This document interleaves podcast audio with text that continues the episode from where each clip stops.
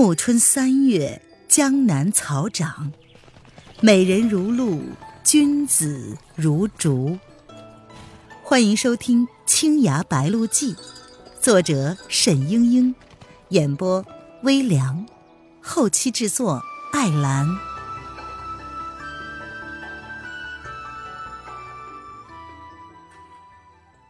第七十二章：吴建之的遗嘱。没想到是这样的结局，谭太嫣然内心暗叹。他凄婉的笑了一下，抽下了头顶的发簪，递给他。他的长发立刻散开，水性千峰一般的飘舞。那是一根竹簪，因为年深日久而变了颜色，做工极其的简陋。像是小孩子的玩意儿，他好像是在说：“还给你。”朱三伤不了人，沈冰还是犹豫了一下，不过终于伸手去接。刹那间，手腕被扣住了，他被狠狠的拽了过去。下一刻，他察觉到自己的脖子也被勒住了，隔着渔网，谭台嫣然十指紧扣，勒紧了他的咽喉。谭谭嫣然的脸越来越近，逼视着他，疯狂而狰狞。沈斌张大了嘴，大口大口的吐着气泡，手脚拼命的摆动着，想要浮上去，像是一条砧板上的鱼。不过片刻，他渐渐的停了下来。谭谭嫣然试着松开，沈斌不再动弹了，水流卷起了他的僧袍。沈斌就像枯叶流进沟渠一般，随水而去了。夜色深沉，沈斌很快就离开了澹台嫣然的视线。澹台嫣然呛了一大口水，水中有淡淡的血腥味儿，他连着又呛了几下，冷水从口鼻直灌入胸中。方才杀死身边，他已经竭尽了全力，此刻连解开渔网的力气都没有了，身体渐渐的往下沉，瘫在了柔软的湖沙上。就这样吧，仇也报了，他也死了。似乎过了很久，忽然被人捉住。那个人利落的割断渔网，飞快的把他带出水面，拖至远处的岸边。那个人是周采薇，他浑身湿透了，站在月光下，冷眼看着大口吐水的巫山掌门。他冷冷的说：“娄师兄若是在，怕也想不到，你是这样的小师叔。”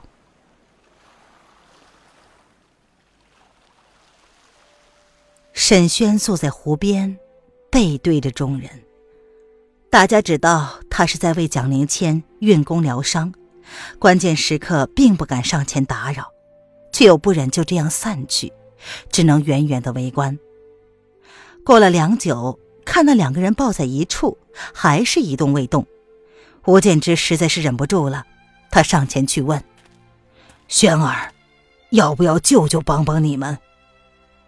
沈轩没有应声，吴建之心下骇然，伸手去扶他，不料轻轻一碰，他就仰倒在了地上。众人见此异状，连忙一拥而上，才发现沈轩吐血了。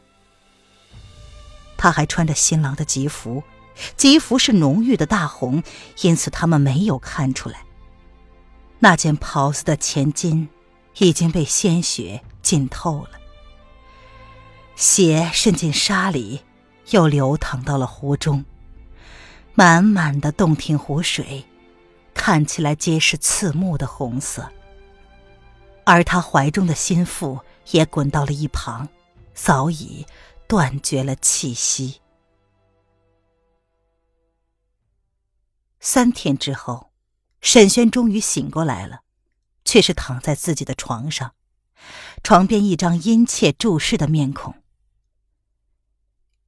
英娘。他又看了看，真的是英娘。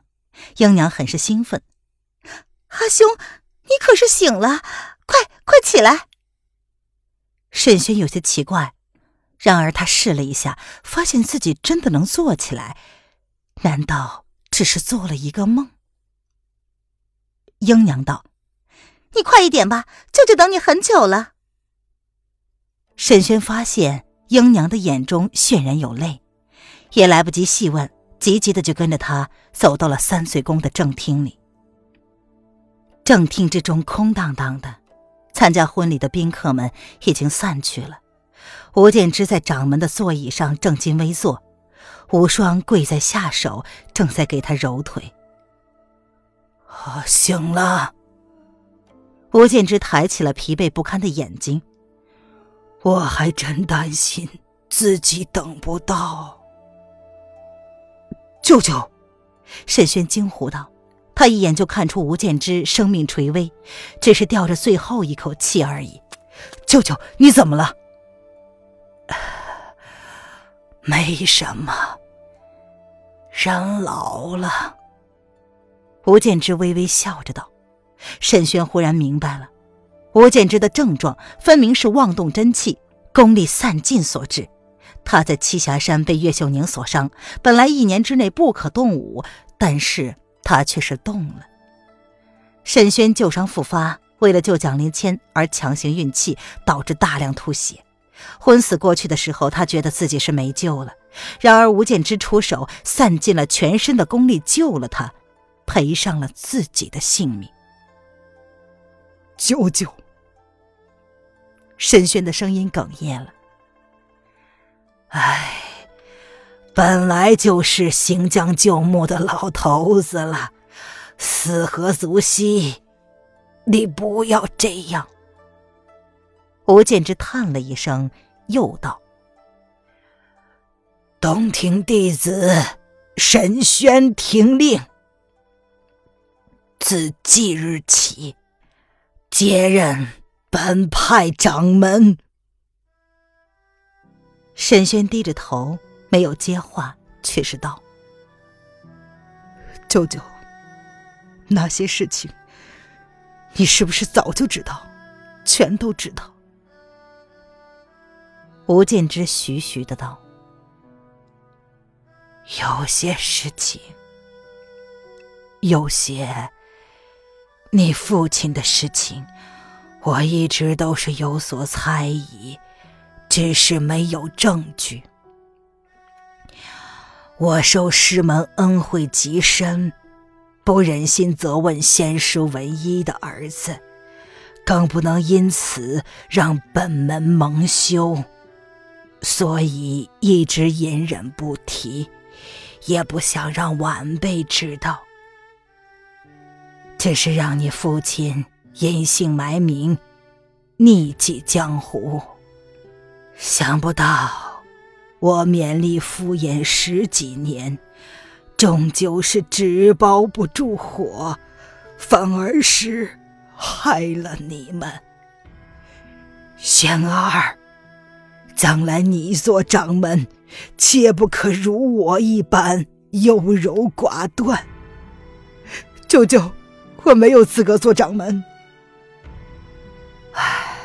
唉，你是一个好孩子，武技已有大成，又是先师的孙儿，你不做掌门，谁来做呢？我的父亲。吴建之抚着沈轩的头顶，阻止他继续说下去。你父亲走错了路。可他是他，你是你。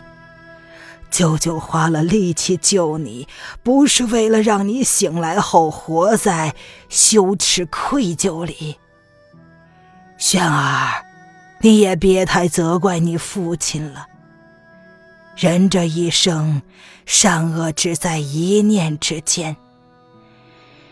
譬如我这一辈子，虽然如临深渊。如履薄冰，却还是对不起我的三师弟。倘若不是我错怪他还书，他怎么会白白送命？唉，说来说去都是为了那江海不系舟。沈醉一世英明，临终遗言却给儿孙们留下了这样的一个祸根。吴建之接着说：“东庭宗经此一折，我奋斗了半生。”也未能改变，只好寄希望于你。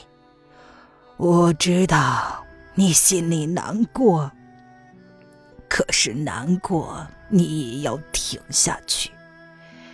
你的那个洗凡剑是稀世珍宝，可惜呀，落到湖里去了。舅舅再给你一把宝剑。沈轩终于接了过来，那把洞庭宗的掌门佩剑，枯木龙吟。这是一柄重剑，捧在手里沉甸甸的。他忽然道：“舅舅，你答应我一件事情，我要拜舅舅为师。”吴建之看他终于同意了，神情十分的释然，笑着说。傻孩子啊，你现在的功夫远远的好过于我，我怎做得了你师傅？舅舅从前教过我很多，你总是不肯收我为徒，是怕对不起我母亲。可是您现在连掌门都教我做了。您现在收听的是由微凉演播的《青崖白鹿记》。更多微凉免费小说尽在微凉微信公众号“微凉有爱”。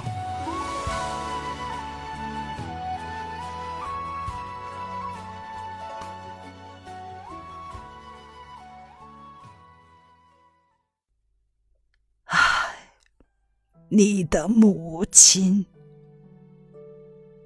我就这么一个妹妹，却真是对不起她。轩儿，你定要做我徒弟，便记着我当年对你说过的话吧。师傅说过，学了武技就要有所担当，就要肯付出代价。徒儿谨遵师命。说完，沈轩在吴建之的面前磕了三个头，再看时，吴建之已经。溘然长逝了，他的脸上挂着满意的笑容。一直沉默不语的无双忽然“哇”的一声哭了起来。偌大的三岁宫，只有沈轩、无双和英娘几个人操办丧事。他们找到了胡正勇帮忙，从湖底捞出了沈斌的尸体。于是，吴建之、沈斌和谭台树然，洞庭第二代三个师兄弟同日下葬。坟冢并在了一起，皆位于烟霞主人的下手，对着秋风瑟瑟的洞庭湖。至于岳子友的坟，据英娘讲，年中钱塘府有人带了岳秀宁的指令。将埋在葫芦湾的棺材骑走了，也就罢了。喜凡、清绝两把宝剑皆落在了湖边的浅水之中，然而不知为什么，沈轩亲自下水找了好几次，皆无踪迹，后来也就不找了。自那以后，青崖双剑绝迹江湖，再也没有人看见过。这是后语。而娄迪飞终于自荒岛赶回，一上岸就从周采薇那里得知了消息。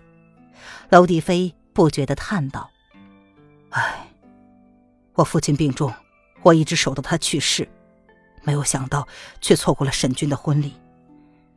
这大约也是在小师叔的算计之中吧。”两个人重新又赶到君山探望沈轩。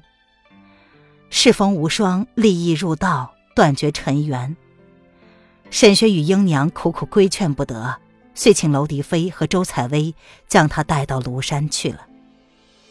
最后便只剩下了英娘，不日就要启程回桐庐去了。桐庐与君山相隔千里，再聚亦是不易。英娘实在是放心不下兄长，旁的也就罢了。沈轩自醒来之后，从未主动问起过蒋灵谦。他不问，旁人也不敢提起，唯恐惹起他的向死之意。踟蹰至临别之夜，英娘终于忍不住要找兄长谈一谈。沈轩还没有睡下，就着一盏残灯读书，灯油快烧尽了，灯花闪闪欲堕，他也不去理会。阿兄，我。我一直忘了跟你讲，英娘横下了一条心。她说：“他以后还会回来的。”为什么？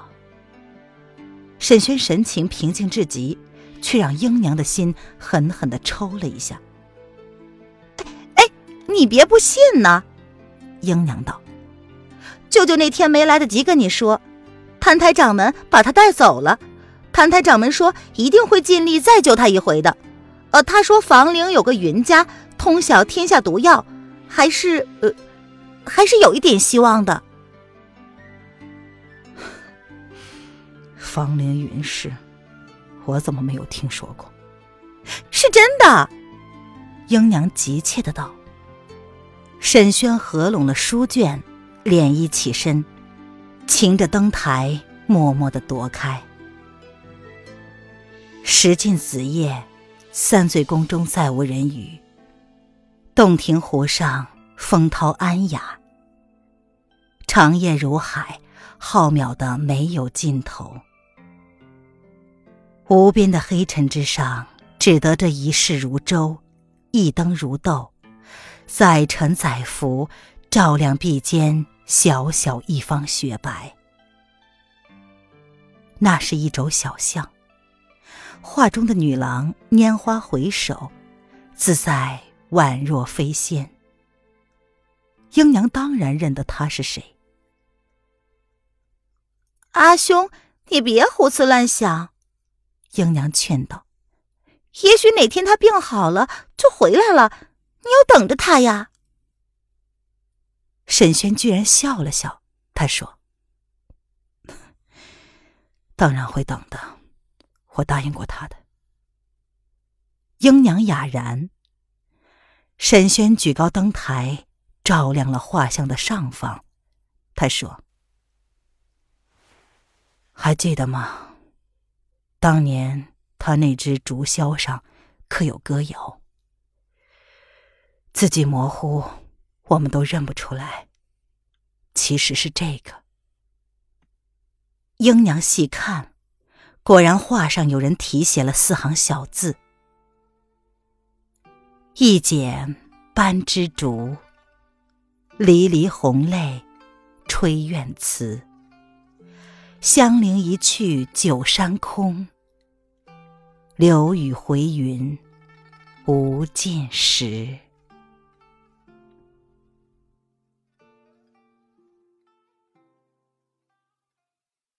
亲爱的听众朋友。本集播讲完毕，感谢您的收听。